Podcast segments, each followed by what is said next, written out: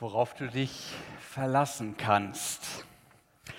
Ich hörte letzte Woche ein Interview mit einer Frau, die in ihrer Heimat ein Superstar ist. Ihr Name Mascha Efrosinina heißt sie. Sie ist 43, Radiomoderatorin und hat beispielsweise 2005 vor immerhin 150 Millionen Menschen den Eurovision Song Contest für ihr Land moderiert.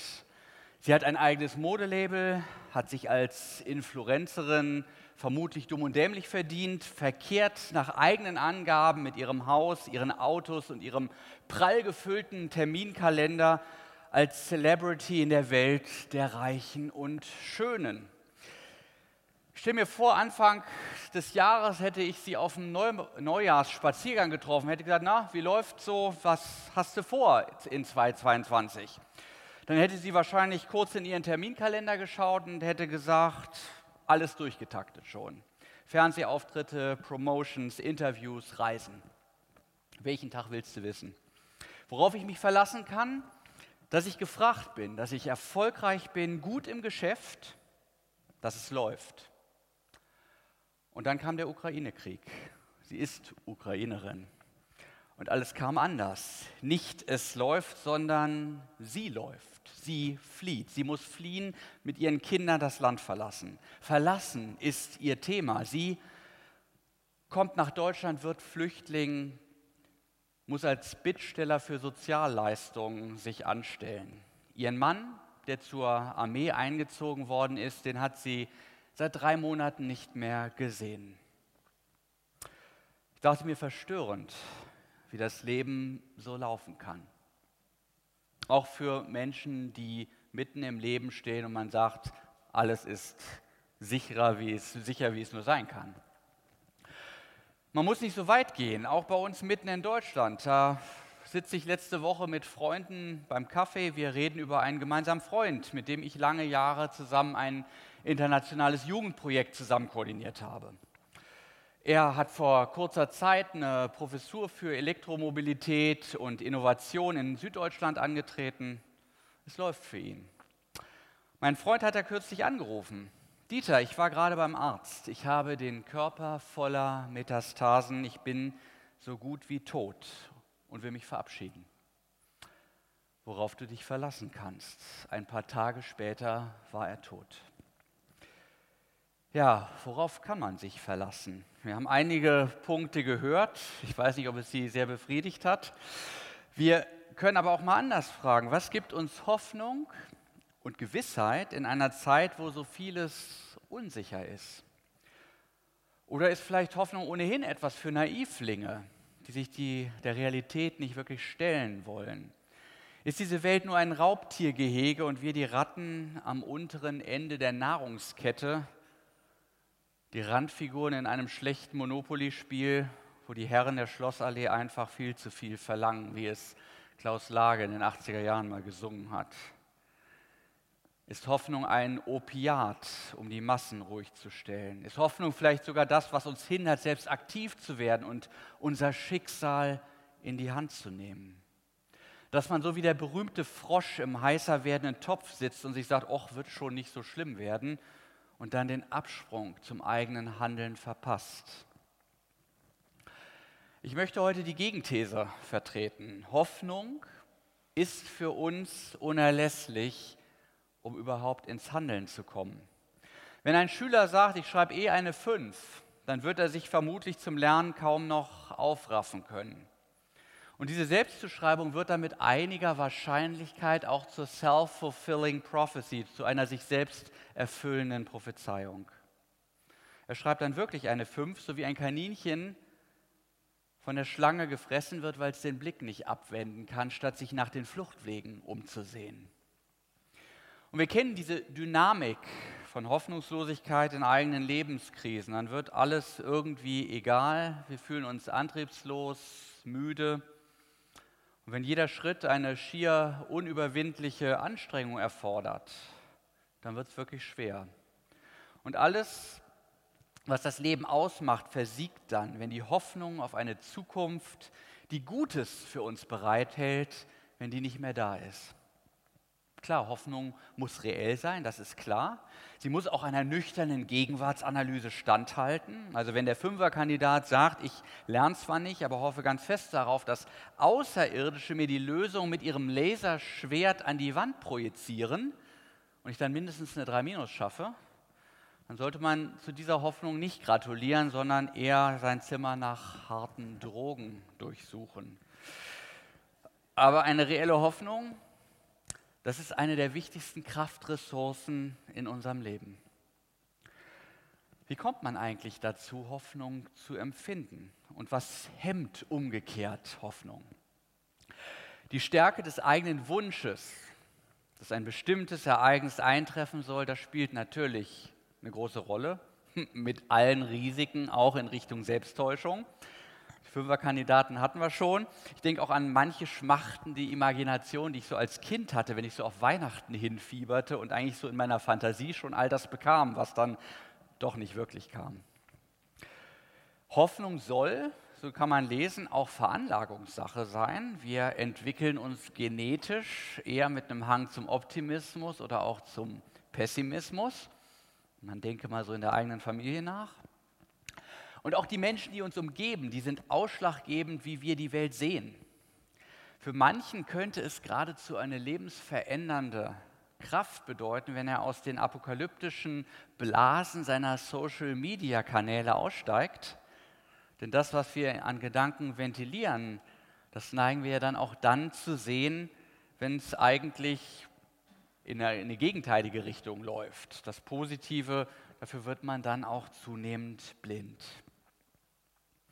Und nicht zuletzt beziehen wir unsere Hoffnung aus den Aussagen zuversichtlicher, äh, nee, zuverlässiger Menschen und Quellen, also Leute, die wir für zuverlässig halten und Quellen, aus denen wir uns informieren. Manchmal poppen ja auf dem Handy so wie soll ich sagen, Pseudonachrichten auf, die eigentlich Werbemails sind. Ich ähm, habe so ein bisschen geguckt, ich habe mal einige für Sie. Hat Pedale auf Home Trainer immer rückwärts gedreht, Mann nimmt 10 Kilo zu. Typisch Bahn. Scholz kommt mit drei Monaten Verspätung in Kiew an. Selbst für die Bahn unterirdisch. Mit rund dreimonatiger Verspätung ist Olaf Scholz heute endlich mit dem Zug in Kiew eingetroffen. Der Bundeskanzler war dort bereits seit März erwartet worden. Verdacht auf Kinderarbeit, Captain Iglo festgenommen. Anstatt einer Heuer erhielten seine minderjährigen Patrosen dreimal täglich Fischstäbchen. Und jetzt fünf verschiedene Papierkörbe. Microsoft führt Mülltrennung bei Dateien ein. Windows wird endlich grün. Ein ab heute verfügbares Update für Windows 10 bringt nach Angaben von Microsoft erstmals Mülltrennung auf heimische PCs. Umweltschützer kritisieren schon seit Jahren, dass auf Computern alle Dateien bislang ungeachtet ihres Formats im selben Mülleimer landen. Sie hören das schon. Es macht einen Unterschied, ob wir so Nachrichten bei tagesschau.de oder etwa beim Postillon nachlesen, also einer Spaß-Website, von der diese Meldungen hier stammen. Es ist auch etwas anderes, ob ein, eine Sache von Lieschen Müller oder von einem amtierenden Minister behauptet wird, meistens jedoch. Und wir gewichten Dinge natürlich danach, wie vertrauenswürdig eine Quelle, eine Person oder auch eine Institution ist, bevor wir gewillt sind, uns darauf zu verlassen und daraus sogar Hoffnung zu schöpfen. Im christlichen Glauben funktioniert das im Grunde nicht anders. Die ganze Bibel ist voll von Geschichten, die von Menschen berichten, die sich mit mehr oder weniger Vertrauensvorschuss auf Gott eingelassen haben und Stück für Stück testen, ob er sich auch als vertrauenswürdig erweist. Und ich finde das Spannende und Sympathische dabei, die Bibel hat dabei auch Geschichten im Programm, wo es durchaus erstmal schiefgehen kann.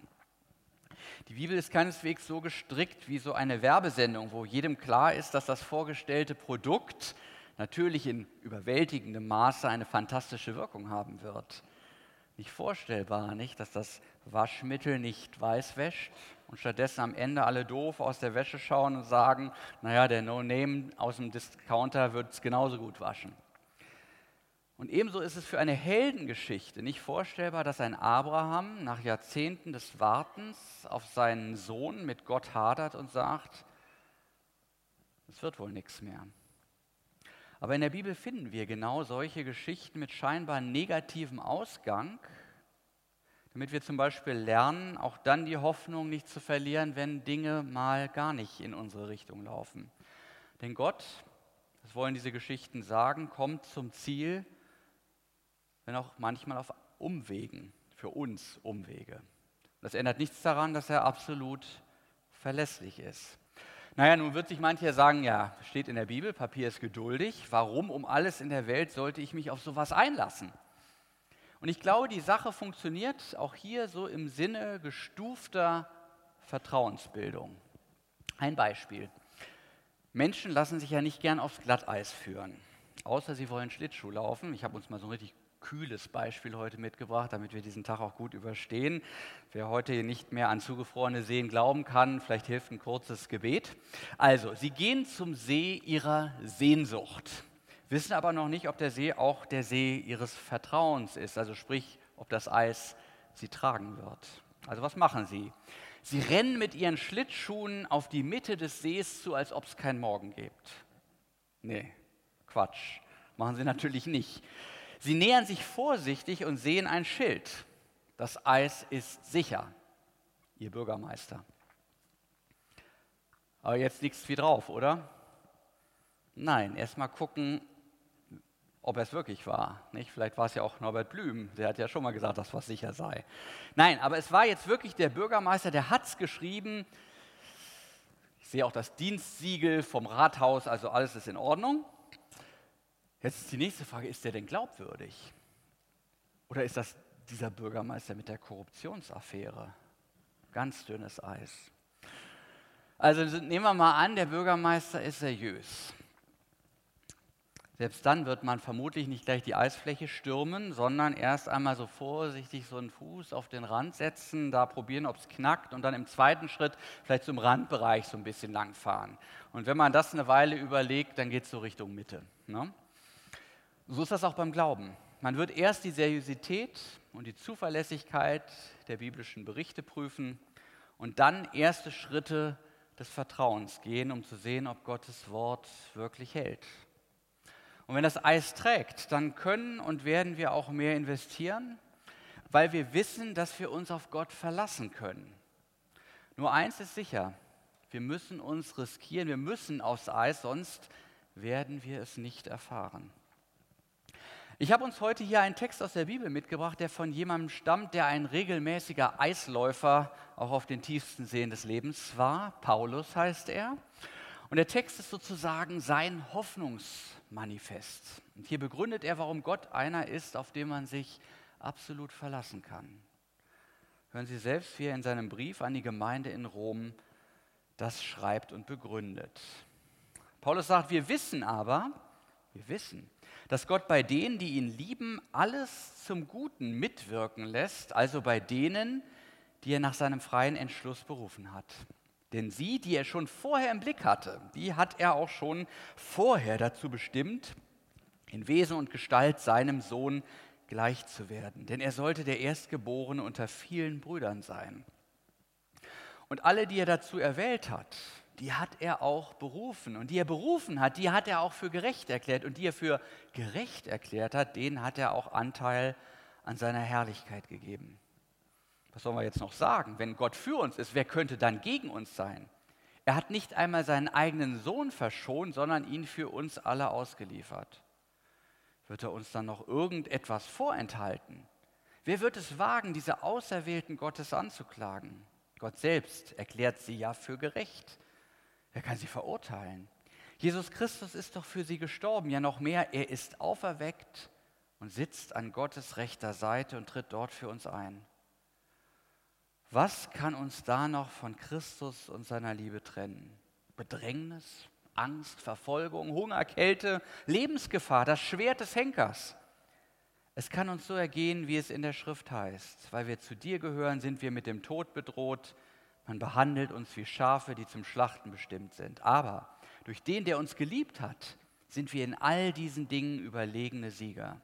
Denn ich bin überzeugt, Weder Tod noch Leben, weder Engel noch Teufel, weder Gegenwärtiges noch Zukünftiges, weder hohe Kräfte noch tiefe Gewalten, nichts in der ganzen Schöpfung kann uns von der Liebe Gottes trennen, die uns verbürgt ist in Jesus Christus, unserem Herrn.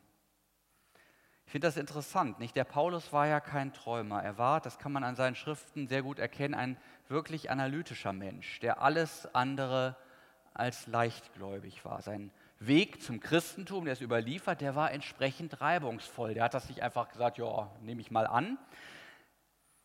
Es gibt ja dieses Vorurteil, dass Menschen früher furchtbar unaufgeklärt gewesen seien und jeder Geschichte auf den Leim gingen, die man ihnen erzählt hat. Aber bei Paulus sieht man, das stimmt nicht. Paulus war Theologe. Ihm war die junge Christenheit lange Zeit suspekt. Und entsprechend hat er lange Zeit Christen als eine vermeintlich gefährliche Sekte verfolgt.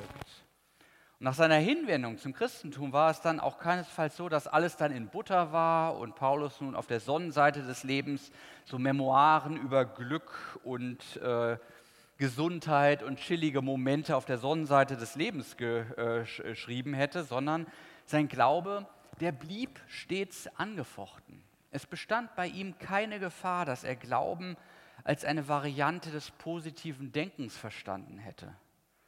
Wie man das heute bei manchem amerikanischen Fernsehprediger vielleicht findet, ich denke so an Joyce Meyer, die kennt mancher von Ihnen, da wird der Glaube oft zu so einer Art menschlichen Seelenkraft, die man so übt wie so einen Muskel, mit der man dann angeblich das Leben auf die eigene Seite zwingen könnte. Damit kann man viel Geld verdienen, aber seriös und vor allem krisenfest ist das nicht. Nein, sagt Paulus, Gottvertrauen heißt nicht, dass alles gut ausgeht, aber es bedeutet, dass sich alles am Ende zum Besten fügt. Das ist ein Unterschied. Man könnte vielleicht sagen, mathematisch ausgedrückt äh, drückt, heißt das, in der Klammer ist noch viel Minus, aber vor der Klammer steht ein Plus. Christen werden nicht vor Schicksalsschlägen geschützt, aber ich möchte mal sagen, Sie sind in einer Situation wie Kinder, die ihr kaputtes Spielzeug dem Papa hinhalten, weil sie wissen, er kann das noch irgendwie richten. Und er wird es richten. Es gibt ein Leben nach dem Crash, weil Papa mich niemals hängen lässt. Man könnte jetzt sagen, woher weiß Paulus das? Vielleicht kommt das dicke Ende für ihn ja noch. Er hat ja noch Jahre vor sich. Man könnte mal sagen, es gilt ja der Satz der Pessimisten. Niemand sollte sich vor seinem Tode glücklich preisen. Man könnte jetzt anfügen, lieber Paulus, du selbst bist doch eigentlich Experte auf diesem Gebiet, solltest wissen, dass das Leben kein Vergnügungspark ist. Du hast doch selber davon berichtet, wie es auf deinen Reisen im Auftrag des Herrn zugegangen ist. Ich zitiere aus deinem zweiten Korintherbrief. Ich habe mehr gearbeitet als ihr, ich bin öfter gefangen gewesen, ich habe mehr Schläge erlitten, ich bin oft in Todesnöten gewesen. Von Juden habe ich fünfmal erhalten, 40 Geißelhiebe weniger einen. Für Irrlehrer kriegt man die so. Ich bin dreimal mit Stöcken geschlagen, einmal gesteinigt worden, dreimal habe ich Schiffbruch erlitten, einen Tag und eine Nacht trieb ich auf dem tiefen Meer. Ich bin oft gereist, ich bin in Gefahr gewesen durch Flüsse, in Gefahr unter Räubern, in Gefahr von meinem Volk, in Gefahr von Heiden, in Gefahr in Städten, in Gefahr in Wüsten, in Gefahr auf dem Meer, in Gefahr unter falschen Brüdern, in Mühe und Arbeit, in viel Wachen, in Hunger und Durst, in viel Fasten, in Frost und Blöße. Und außer all dem noch das, was täglich auf mich einstürmt, nämlich die Sorge für alle Gemeinden. Ja, Paulus, wenn du all das erlebt hast, wie um alles in der Welt kannst du behaupten, dass sich für uns alles zum Besten fügt? Und da sagt Paulus folgendes: Mit Gottes Einsatz dürfen wir aus gutem Grund rechnen. Er hat uns nämlich bereits sein Liebstes und Teuerstes gegeben, nämlich seinen Sohn, um uns zu erlösen. Warum sollte aber jemand sich im größten verausgaben und sich dann bei vergleichsweise kleinen und läppischen Dingen zieren oder gar verweigern. Das macht doch keinen Sinn. Wenn der Schöpfer seinen Menschen wirklich liebt und das unglaubliche Opfer Jesu zeigt, dass das wohl so sein muss, dann wird er doch im Nachhinein nicht zulassen, dass wir durch Krankheit, Krieg oder Tod seinem Liebeswillen entrissen werden. Gott macht doch keine halben Sachen. Das wäre so, als ob dir jemand eine Generalvollmacht für sein Konto ausstellt, aber dann gleichzeitig sagt, an mein Portemonnaie, da gehst du nicht ran. Wenn Gott auf Golgatha alles für uns gegeben hat, dann zieht er das durch. worauf du dich verlassen kannst. Nun könnte aber jemand den Einwand haben, all das mag für andere gelten. Mich aber will Gott ganz bestimmt nicht. Da ist so viel schiefgelaufen in meinem Leben. Zwischen dem, was Gott von mir erwartet und dem, was ich lebe, da sind, da sind Welten. Ich bin vermutlich nicht der, der ich vor Gott sein sollte. Ich fühle mich auch oft schuldig. So ein Opfer Jesu kann mich und meine Vergangenheit nicht entschuldigen. Ich habe schon Seelsorgegespräche gehabt, wo Leute sowas sagten. Dazu sagt Paulus, hör auf, selbst Richter zu spielen. Die Gerichtsbarkeit, und das galt damals wie heute, die liegt beim Souverän. Gott hat gesagt, es sind alle Menschen vor mir schuldig. Insofern hast du schon mal recht, du auch. Aber ich habe die amnestiert, die sich auf meinen Sohn berufen. Und wem der Souverän gnädig sein möchte, dem ist er gnädig. Dafür ist er ja souverän. Ich erinnere mich noch, als ein früherer Bundespräsident von seinem Recht Gebrauch gemacht hat, ehemalige RAF-Terroristen zu begnadigen. Das liegt in, in, der, in der Gewalt dieses Amtes. Da ging ein Aufschrei durch den Blätterwald. Man empfand das als ungerecht. Eigentlich wollte man sagen, so etwas darf es nicht geben, dass da einer mehr darf als wir und einfach Gnade walten lässt. Das war Kritik an der Machtfülle des Präsidenten, aber wer will Gott hier kritisieren, wenn er Schuld vergibt? Und sei es, dass man sagt, für mich gilt das nicht, obwohl Gott es doch gesagt hat. Gott ist Gott. Nach Gott kommt nichts mehr. Da ist kein Vorgesetzter, bei dem man sich beschweren könnte. Alles Gemecker erweist sich da wirklich als bedeutungslos. Wenn die höchste Macht im Universum beschließt, dich zu lieben, wenn sie all in geht, wie es heute so schön neudeutsch heißt, dann sind alle anderen Mächte und Kräfte nicht einmal der Tod ein letztgültiger Faktor. Du kämpfst mit schweren Problemen, Gott ist stärker. Du bist schwer krank, Gott ist stärker. Deine Ehe kriselt. Gott ist stärker. Du bist von Menschen enttäuscht oder gar verraten worden. Gott ist stärker. Es kann sein, dass du durch schwere, leidvolle Zeiten gehen wirst, durchs finstere Tal oder, wie es im Englischen ja noch drastischer heißt, the Valley of Death, das Todestal. Aber Gott ist stärker, worauf du dich verlassen kannst. Amen.